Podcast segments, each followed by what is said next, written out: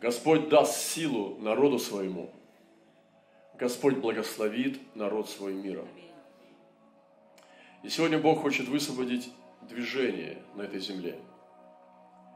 Он сегодня делает не институты, Он не делает структуры и молитвенные дома. Он хочет высвобождать движение, и для этого нужны пророческие отцы, апостольские отцы. Сегодня мы разбирали святого Мартина. Этот воин, который отделил половину своей мантии и отдал, и мы понимаем, что это пророческий отец – апостольский отец на сегодняшний день, воин. И Иисус много учил о воинах, и в деяниях апостолов воины участвовали как двери для язычников. И Павел э, служил воину в его доме, сотнику, э, македонскому мужу, и крестил его дом. И мы видим, что движение шло среди воинов. И сегодня воины, также воины получали слово от Иоанна Крестителя пророки и апостолы всегда проповедовали войну. И мы должны сегодня обратить наше внимание на военных. Войны должны получать Божье Слово. Сегодня есть божественная равномерность. Недавно мы общались с братьями, с нашими и говорили о том, что очень важно обратить внимание на подвижников. Потому что в подвижниках, которые остались в народах и в странах, есть дух жизни дух творчества.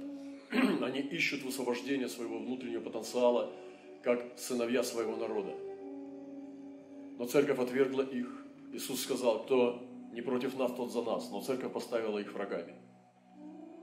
Он сказал, недалеко от царства, но церковь их убрала из царства. Господь сказал, что если кто-нибудь не против вас, тот за вас, но мы поставили их против нас. Таким образом, она ограничила себя от творческого потенциала, который необходим сегодня народам мира. И церковь тайно ходит налево, чтобы иногда получать оттуда пищу, которую не надо скрывать. Эти люди, которые могут служить также нашему Господу, как тайные или явные ученики. И у нас не должно быть страха, потому что есть божественная закономерность, равномерность. Кто собрал мало, он не имел недостатка. Может быть, ты скажешь, что у меня нет того образования, нет той прозорливости, нет того интеллекта, чтобы чувствовать вообще, кого слушать. Мы сейчас не посылаем всех людей изучать классическую литературу или мировую литературу, или искусство, или живопись. Хотя сегодня мы посмотрели нескольких художников, такого как Аль Грека, который нарисовал Святого Мартина, потрясающая картина, и мы говорили о символах, которые он там вложил. Лично я очень серьезно отношусь с большой любовью и уважением к Эль Грека, который писал библейские мотивы наиболее, можно, ярким образом, потрясающего Христа и его святых, которых рисовал этот испанский художник.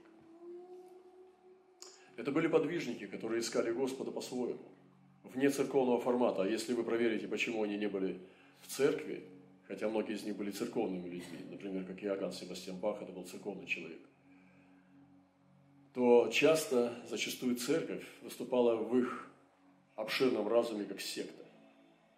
И люди такого духа, о которых мы говорим сегодня, как о подвижниках, они не могли вместиться в маленьких сектах с узким мышлением пастырей и лидеров, которые больше похожи на кабинет психиатра, нежели на церковь Бога Живого. Что же делать? которые, люди, которые не, не успели получить образование или же такие дары обширного интеллекта. Быть под мантией. И Писание говорит, что есть божественная равномерность. Кто собрал мало, не имел недостатка. А кто много, не имел лишнего. И мы сегодня можем делиться этой Божьей равномерностью и двигаться, потому что церковь именно тот источник, который должна давать самое лучшее, качественное и возвышенное образование этому миру. Потому что она должна показать истинную картину мира, как он есть на самом деле, а не как нас учили историки или политики, или коммунистическим привкусом э, политологи. Но картина мира, как она есть. Мы с вами в школе изучали Дарвина, изучали Павлова, изучали всех этих атеистов, которые на самом деле Некоторые из них в конце жизни обращались к Богу. Это значит, что вся их идея и теория была неправа. Но Многие уже пользовались, слишком далеко зашли. Но это неправильная картина мира. И сегодня смотреть на картину мира через дарвинизм, через теорию эволюции, когда она вписывается в другие философские идеи, и все такой хлам, мусор, хаос, Вавилон. И мы сегодня с вами имеем ложное представление картины мира, вместо того, чтобы очистить образование, очистить понимание учения, которое принес нам Иисус Христос в Своем Слове – и мы сегодня нуждаемся в том, чтобы церковь заняла свою позицию, которую она утратила, и которую она еще должна обресть в том, чтобы давать истинное Слово Божье народам.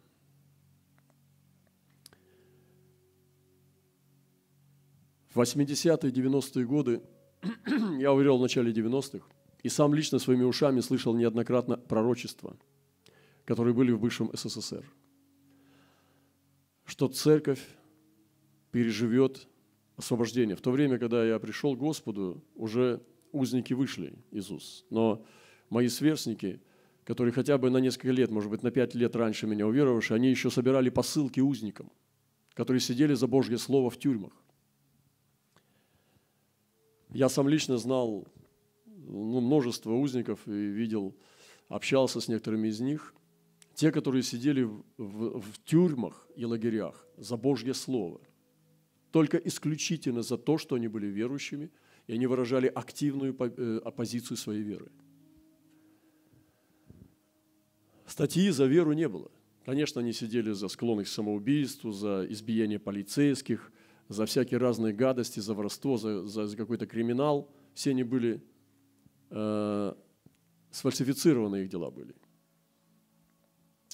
но в то время, когда началось уже заканчиваться, Советский, Советский Союз стал падать и занавес стал рушиться,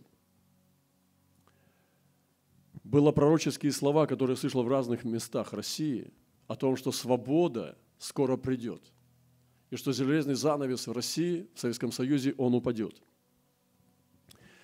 Что залы, которые раньше служили Советскому Союзу, э, партийным собранием, они будут наполнены верующими что стадионы будут наполнены верующими.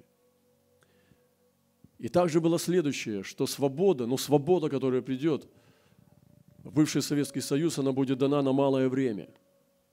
И что двери снова закроются.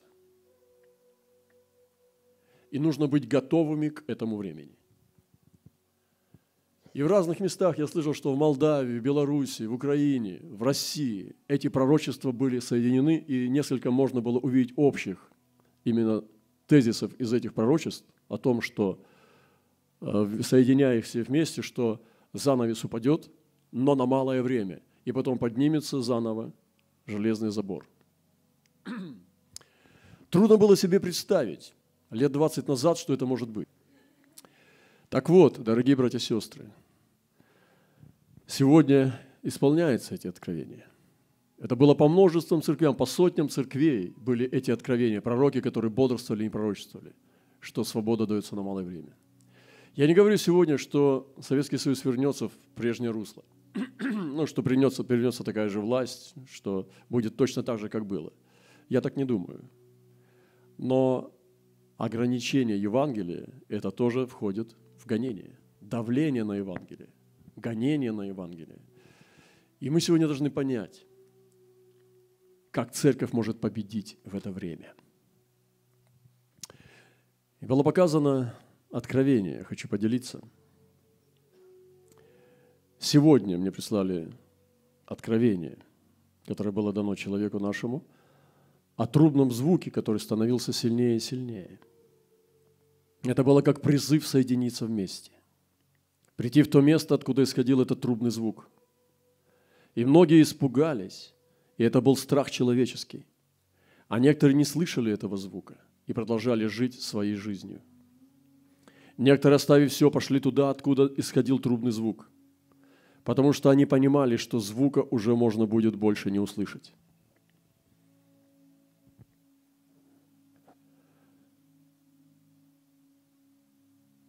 Это очень серьезно.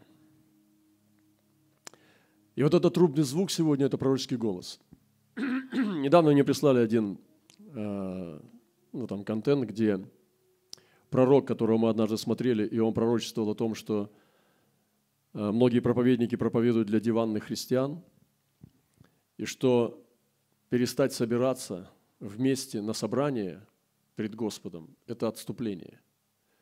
Потому что диванные христиане, которые сидят и жуют чипсы и смотрят проповедь лежа, на самом деле сильнее не становятся. И он проповедовал, мы даже выложили его ролик на наш, на наш канал, где он кричит. Этот американский пророк, который кричит Божье Слово к пробуждению Америки.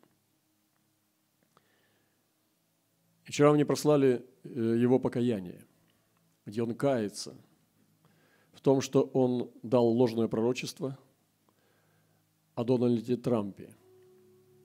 И он пророчествовал, сказал, что президент Америки будет Дональд Трамп на следующий срок. Даже мне, как сказали, что он видел сны об этом. Не просто чувствование, но сны. То есть настолько желание человека может охватить тебя, что ты даже во сны, в подсознание можешь закинуть эту, эту свою тему желания. Ты можешь так сильно желать чего-то, что даже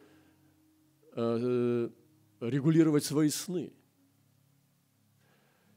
И он стал видеть сны, что Трамп будет президентом. Но они оказались сложными. И он говорит, я бы мог сказать, что вы не домолились, братья и сестры. Господь сказал слово, то есть Он хотел, чтобы Трамп был президентом, но вы не домолились, поэтому вы, вы виноваты, что пророчество не исполнилось. Он говорит, но я не буду так делать, хотя могу. В общем, он каялся, и он каялся перед всем телом Христа, что он дал ложное пророчество. Вот это хороший поступок. Это, я, я считаю, что вот этот поступок делает его в моих глазах лично настоящим пророком. И сегодня многие наши волшебники, чревовещатели и гадатели должны научиться у этого человека – как можно каяться за свои ложные пророчества? Как можно признавать свои ошибки? И он сделал очень правильный поступок. Он признался публично. Это было очень сильно. Поэтому сегодня Господь будет вызывать и из болота, поднимать, очищать и омывать. Дух покаяния выведет нас на чистоту. Дух сокрушения, дух уповающего – вы помните путешествие Пилигрима, кто победил? Христианин и уповающий, и верный. Уповающий, верный и пилигрим, они победят. Потому что дух упования, дух моления, дух сокрушенный, его не презрит Господь. Его Божье благоволение посетит дух уповающего. Хочу сказать о единстве двух вещей, как голос и слово. Вы знаете, есть слово. Мы читаем слово без голоса, и мы можем не понимать его. Мы слышим информацию, но представьте себе, что сейчас бы то, что я сейчас говорю вам, за этим стоит голос. Я говорю в определенной интонации. За словом, которое я сейчас говорю вам, стоит дух. И это делает его живым. Если бы вы читали сейчас мою речь, возможно, бы многого не уловили. Потому что слову нужен голос. У нас было молитвенное собрание, я сказал человеку, остановись, потому что то, что ты говоришь сейчас, не соответствует твоему голосу. Дряблое, неуверенный дух, тихий, неуверенный, сомневающийся дух не может говорить сильное слово. Если ты взял в уста свои слова, то говори его убедительно. Не мямли Божье Слово никогда. Не мямли так, чтобы не убедить. Лучше молчи. А если взял Слово в уста – тогда будь добр, умри за него. И говори его так, чтобы всем было понятно, что тот, кто его дал, это Бог. глаз Господа. И вот мы читаем информацию в Слове, но не понимаем голоса. Но когда есть голос, и написано, Иоанн услышал голос, который был за его спиной на острове Патмос, и он повернулся, чтобы посмотреть на того, чей голос это был. Он понял этот голос. И вы знаете, сегодня даже многие узнают Господа не по слову, а по голосу. Потому что был голос. Многие писали, и был глаз ко мне Господень, и был ко мне голос – и был ко мне голос. Знаем ли мы голос Господа? И Писание говорит, что есть голос. Голос Господа силен.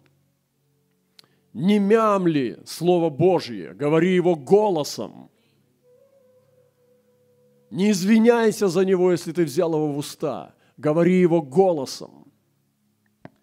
Голос Господа, голос Господа величествен. Вот так надо говорить Господне, Господне Слово.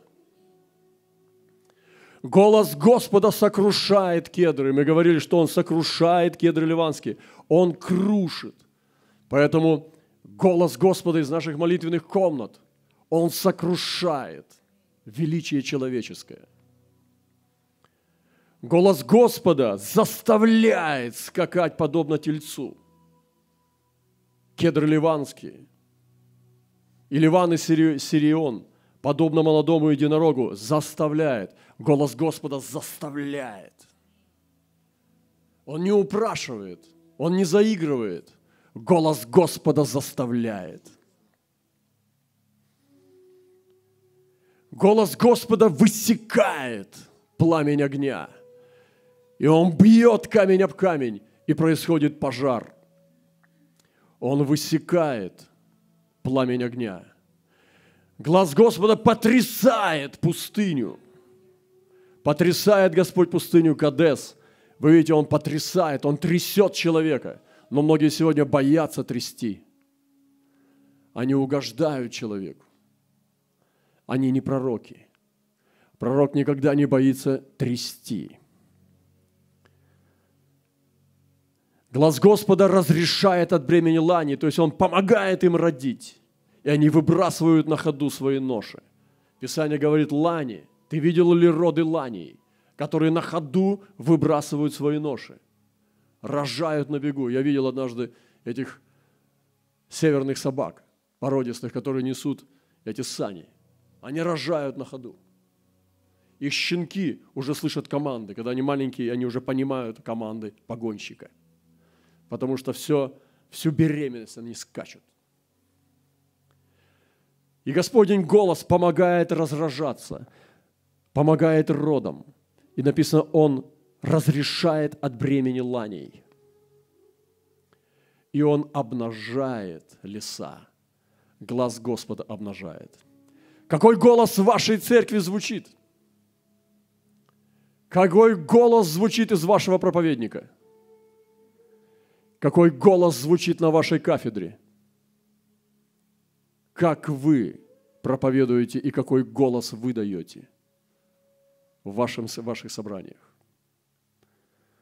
Голос Господа никогда не угождает человеку, потому что Он правит, Он царь. Во храме Его все возвещает о Его славе. И поэтому моя молитва сегодня, в этом сезоне – 2021 году, чтобы послание, слово и голос были одно. Чтобы слово, которое ты несешь, и твой голос, они были в гармонии. Потому что мы иногда говорим очень интересные слова, но голоса нет. А иногда говорим пафосным голосом, но очень слабое слово – и нам нужно сегодня одно – голос. Вы слышите мой голос. Я хочу, чтобы это был голос Бога. Вы знаете, по голосу можно узнать. У меня иногда бывали случаи, когда мне говорили, Роман, а вы пастор, по-моему. Хочется сказать, бери больше. Я однажды ездил в Северную Корею, и одна женщина из Хабаровска мне говорит, а вы пастырь? Я говорю, с чего вы взяли? Но я не отрекся. Но я сказал, с чего это вы взяли? Можно сказать и так, а может и нет. Потому что я не считаю себя хорошим пастырем. Я хочу быть голосом. И когда Иоанну сказали, ты кто? Он сказал, я голос. Потому что он был пророком. Его сказали, ты Христос? Он сказал, нет, я голос. Я глаз вопиющего. То есть, другими словами, я крик. Я крик Бога. Я крик Господа. И он говорит, я голос вопиющего в пустыне. И он сказал, нет, я крик в пустыне. И твое послание является криком в пустыне. И сегодня дьявол хочет в церкви спать на задних рядах. Одержимые сегодня хотят петь в прославлении. Одержимые хотят говорить пастырю, что им, есть, им дано откровение, что им делать теперь. И есть три типа поведения дьявола для церкви. И в этом году тоже мы будем видеть это. Первое, когда дьявол противится. И он противится, он проявляет противление. Приходит Дух Святой, церковь начинает искать Бога, начинает дышать небо – небо начинает дышать уже в сердцах, начинает проявляться зеленая трава, и дьявол начинает противиться.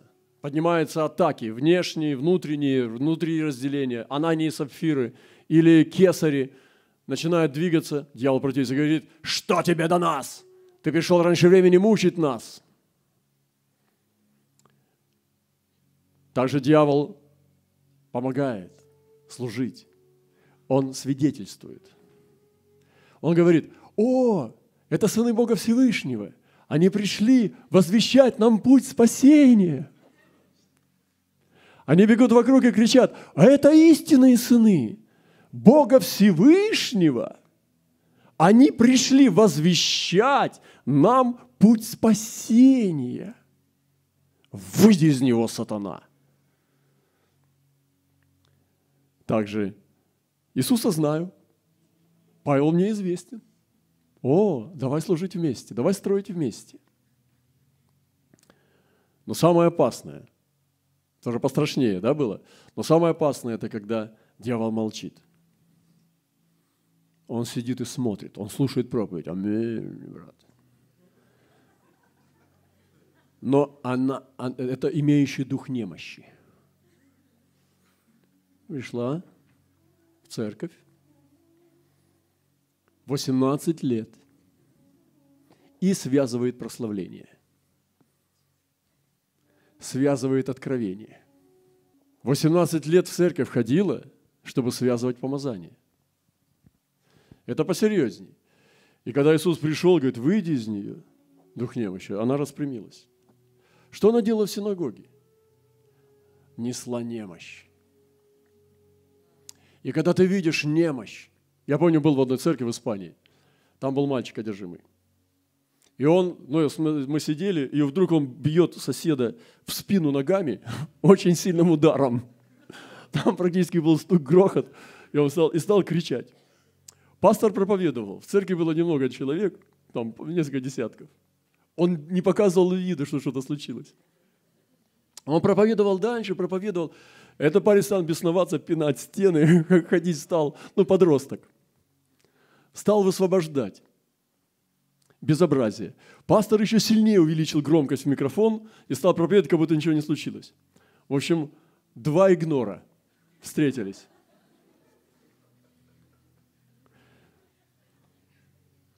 Я подумал, вау, в этом есть что-то не то. Мы бы занялись таким парнем. Но как минимум продолжали бы, ну, как бы никому не мешал бы. И когда дух немощи в наших церквях обитает, дьявол связывает помазание. Дух немощи сам по себе приносит послание. Смотрите, у вас нет силы. Смотрите, на вас нет помазания. Смотрите, вы ничего не можете. Смотрите, я даже не могу, меня не жжет здесь. Мне не горячо. Я замерз у вас. Мне должно быть горячо, я должен кричать, я иду в ад, этот костер, этот пожар не дает мне жить. И он должен кричать, ой, горячо, горячо. Но дух немощи связывает. И когда мы позволяем духу немощи в служителях, дух немощи, проповедник немощный, Божий голос немощный,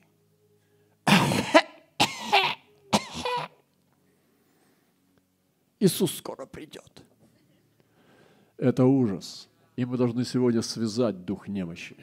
Иисус изгнал его. Я не говорю о физических проблемах. Я говорю сегодня о духе немощи, потому что Он изгнал из нее дух немощи. И поэтому сегодня мы должны распознать это и очистить чрево Господне от этих вещей. Аллилуйя. Сегодня я хотел дать слово.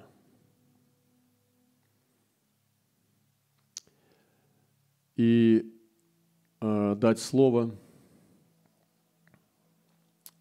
В прошлый раз мы получили пять камней откровения. И на самом деле хочу сказать, ну, может быть, введение в это слово.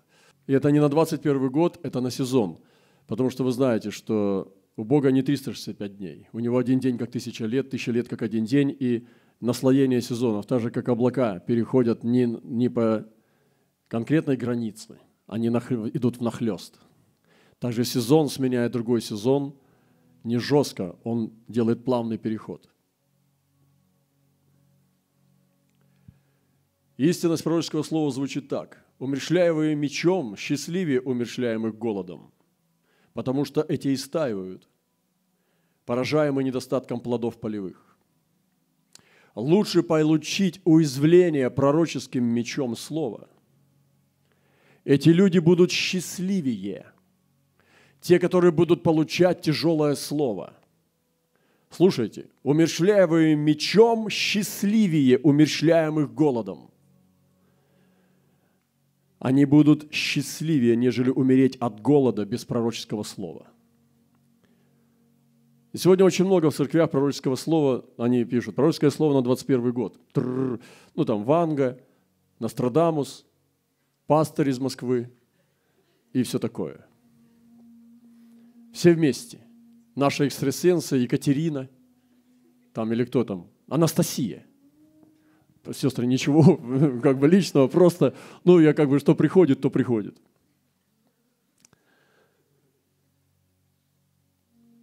Поэтому мы подставим лучше себя под меч.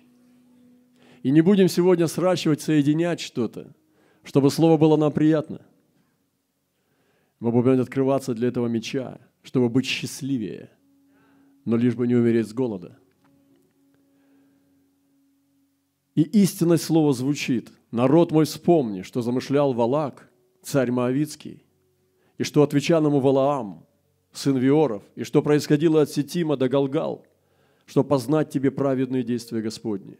Глаз Господа взывает к городу, и мудрость благоговеет пред именем Твоим. Слушайте жезл и того, кто поставил его. Глаз Господа взывает к городу, чтобы мы слышали жезл, и мудрость возблагоговела перед его именем.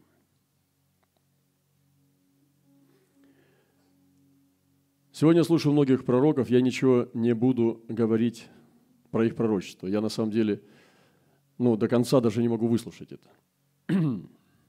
Когда заявление идет, что это пророческое слово, и я понимаю, что это развод, это просто проповедь, то, что чувствует проповедник, там может быть пророческое зерно, может нет, но это не чистое пророчество, это просто проповедь. Я понимаю, что самое мощное слово, которое исходит изнутри – вот почему я так ценю российских э, пророков с бывшего Советского Союза, которые сами страдали, которые сами изнутри своего чрева высвобождали слово, которое поднималось, когда упал железный занавес. Они знали, что Бог говорит к ним, как это все будет, доколе это будет, как это будет. И это очень ценно. И сегодня мы понимаем, что ну, время закручивается, оно сгущается. Мы никогда уже не увидим мир прежним. Если мы посмотрим, как это двигалось, э, предсказания, которые были в 2020 году, потом в 2021 году мы переходим сейчас, то было очень осторожное такое. Но скоро пройдет коронавирус. Подождите, подождите.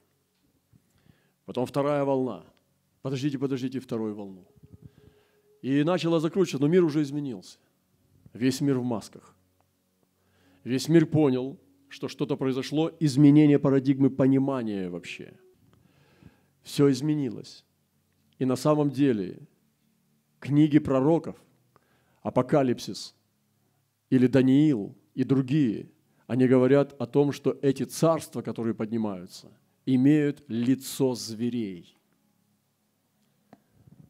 Все эти царства, ни одно из них не было царством Агнца, царством голубя, царством козочки. Это звери.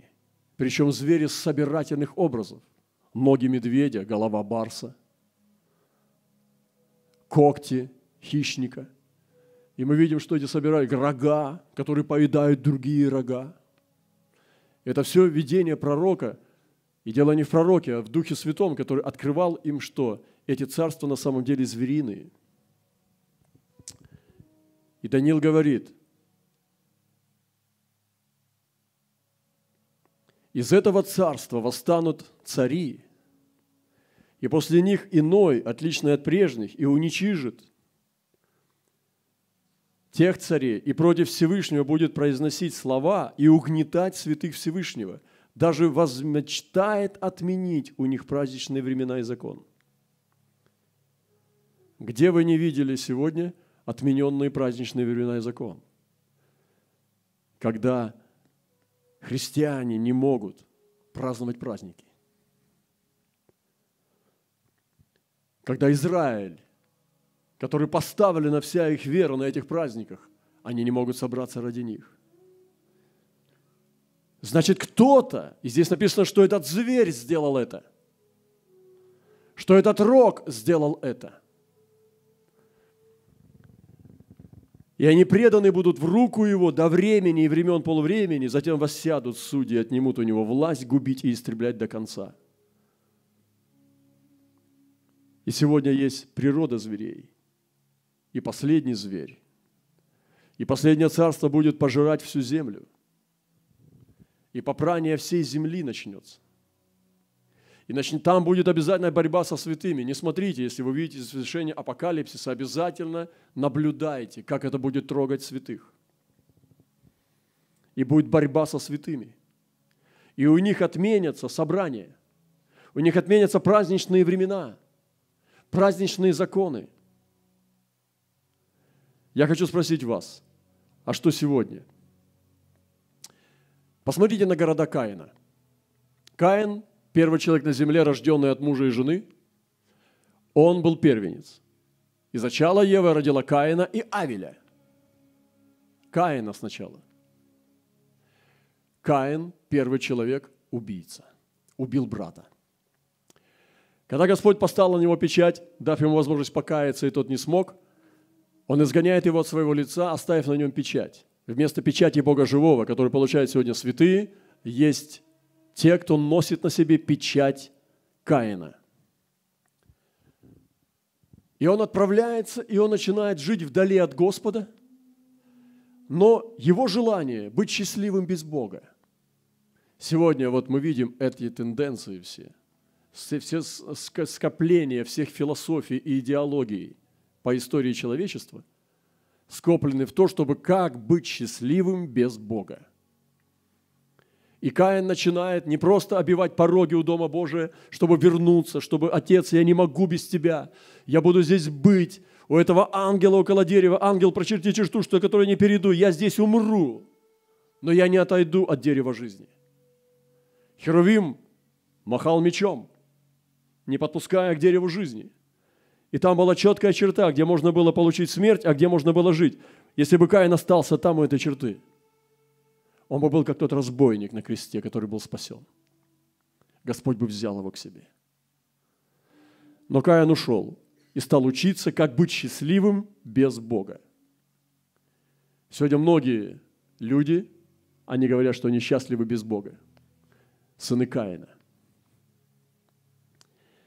Я хочу сказать, вот город, ты идешь по пустыне и видишь город, сияющий ночными огнями, кострами, сторожа стоят на стенах, идет музыка, потому что Каин создавал музыкальные инструменты. Он проводил время в досуг, не просто напиваясь до беспамятства. Он создавал инструменты, он был художником, он был музыкантом. Ты не можешь создать инструмент, если ты не умеешь на нем играть. И вот он создает эти инструменты, идет такая музыка, красиво, огни, большого города. Ты приходишь в этот город, и в нем есть законы. В нем есть своя конституция. В нем есть свои уставы. Есть свои господа, вельможи, мэр. И Каин создавал города. Какая, какие законы у них были? Законы Каина. К чему я сейчас это говорю? Была ли там у них демократия? Или была у них монархия? Ну, скорее всего, монархия. Но это очень интересно. Вы что хотите сегодня? Где гарант, что там будет закон в этой стране или государстве, если они отвергли Бога? Это то же самое город Каина – с беззаконниками, с лжецами. Это то же самое, что город Каина. Кто будет сражаться из безбожников за закон вместо своего собственного процветания? Кто положит душу за законность вместо своего процветания? Вы что хотели? Что в безбожном обществе была справедливость? Так не будет. Каин продолжает строить свое царство. Каин продолжает управлять своими городами. И поэтому нужно бросить это заблуждение, что в этом мире есть свет вне Христа, что в этом мире есть какие-то справедливости вне Христа. Это город Каина. Если там есть тонкая система каких-то выгод, то оно основано на лжи. Я говорю как пророк – из Библии и вижу так, как устроен мир. Монархическая форма правления, демократическая. Мы сейчас, если будем с вами спорить, мы зайдем сюда. И даже Черчилль говорил, один из величайших политиков, он говорил, что ни один, э, ни одно соглашение любого уровня, не, не верьте ему оно не может быть не нарушено. И мы сегодня основываемся на каких-то соглашениях в Польше, в Чехословакии, вместо того, чтобы утверждаться в Слове Божьем. И поэтому, дорогие братья и сестры, рассматривайте природу царств как звериную природу и вам будет понятно, потому что пророки именно так видели. Они говорили, это время барса. А другие говорили, это время леопарда с медвежьими лапами. Это время зверя. Они так видели. Пророкам так было легче, потому что это царство Каина. Это города, которые превратились и в Содом, и в Гамору. Там, где уже ангелов хотели изнасиловать где весь город пришел к дверям, чтобы поиметь ангелов. Так написано, весь город был у дверей Лота. И потом он пришел, чтобы получить людей. Когда Авраам шел с победой и встретил Мехиседека, встал, вышел царь Содомский, чтобы получить людей.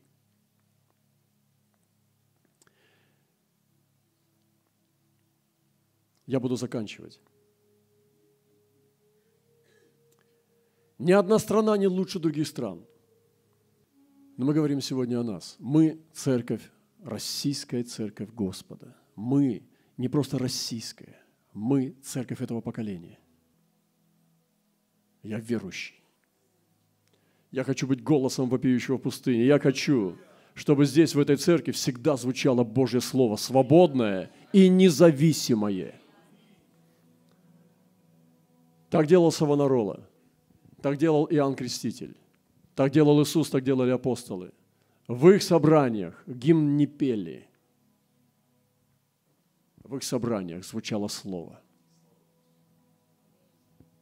Братья и сестры, этот голос все будет уходить больше и больше с планеты. Мы должны держать этот голос. Не спускайте, не опускайте планку, не, не сбавляйте хватку. Держите хватку. Держите хватку крепкой. Потому что если мы потеряем голос, мы потеряем зрение, мы потеряем слух, мы потеряем силу и можем потерять спасение. И сегодня это я говорю только один камень. Понимаете, что природа это, этого мира всегда зверь. Какой зверь? Думайте об этом, ищите. Я буду заканчивать пару минут. Еще одно слово первого камня. Поэтому никакая страна, нация не лучше других. Все понесут свои справедливые суды перед Творцом – вот я посылаю ангела моего, и он приготовит путь предо мной, и внезапно придет в храм свой Господь, которого вы ищете, и ангел завета, которого вы желаете. Вот он идет, говорит Господь Савов. Кто выдержит день пришествия его? Кто устоит, когда он явится? Ибо он как огонь расплавляющий, как щелок очищающий, и сядет переплавлять и очищать серебро, и очистит сынов Левия, и переплавит их, как золото и как серебро, что приносили жертву Господу в правде – Тогда благоприятно будет Господу жертва Иуда Иерусалима, как в одни древние, как в лета прежние. И приду к вам для суда и буду скорым обличителем чародеев прелюбодеев и тех, которые клянутся ложно и удерживают плату у наемника, притесняют даву и сироту и отталкивают пришельца, и меня не боятся, говорит Господь Саваоф, ибо я, Господь, я не изменяюсь, посему вы, сыны Иакова, не уничтожились. Этот неузнаваемый день будет перед тем, как Бог переплавит священство. И сегодня Церковь Божия, Бог будет плавить священство. Сегодня Господь приготовляет священство, настоящих апостолов и пророков, пастырей по сердцу Господа, и Он будет плавить, плавить тело Христа, как этот пророк, который кается за лжепророчество. Но таких очень мало. Их обещания с их стадионами, с их ложью, Он будет потрясать и посрамлять. Как говорится в Писании, останется треть от левия. И две трети должно упасть. И Господь сегодня чистит, переплавляет, как золото и серебро, свое священство. Если вы видите себя неугодными, недостойными, поторопитесь. Приводите свою жизнь в порядок, потому что Господь возьмется за вас. Ни один священник, который поднят Богом, не пройдет этой переплавки. Все священники пройдут через огонь. Это делает времени. Для чего это делает Бог? Для очищения жертвы. Чтобы наша жертва не шла с потоком грязи. Чтобы наша хвала в церквях не шла с грязью и с лицемерием и лукавством. Чтобы наша хвала была чистой и святой. Для этого, и он говорит, тогда приятно будет Господу жертва, когда я переплавлю священников, как серебро. Бог не хочет принимать тухлые жертвы. И Он будет очищать от нечистых магических практик. И Он говорит, что Он будет судить чародеев, обличители прелюбодеев. Он будет обличать их, которые клянутся ложно, лжепророков. Он будет обличать и, как здесь сказано, чародеев. И сегодня есть много чародейства в теле. Чародейство с пророчеством, чародейство с исцелениями, чародейство с практикой даров Духа, чародеи. И Господь говорит, чародеи. Низкопошибные, но чародеи. И Он говорит, я буду очищать от чародеев. Это будет, потому что это Слово. и его любовь сохранит остаток. И он говорит, что этот остаток сохранен, потому что я не изменяюсь, говорит Господь. Посему вы, сыны Иакова, не уничтожились. Мы взяли только первый камень. И на самом деле, на самом деле непросто. Я э, имел эти камни, и это очень сложно. Это много. Это то видение, картина, которое сегодня есть то, что высвобождается. И это непросто сейчас понять картину мира. И что Бог делает, и куда Он ведет нас. Поэтому, дорогие возлюбленные братья и сестры, это потрясающее время. Я очень счастлив сегодня быть с нами всеми, приветствовать всех братьев и сестер наших. И на самом деле это не от науки и не от информированности. Это все вместе, от призвания и верности пути. И пусть Бог высвободит эту победу над этим сезоном в своей сияющей мантии Христа.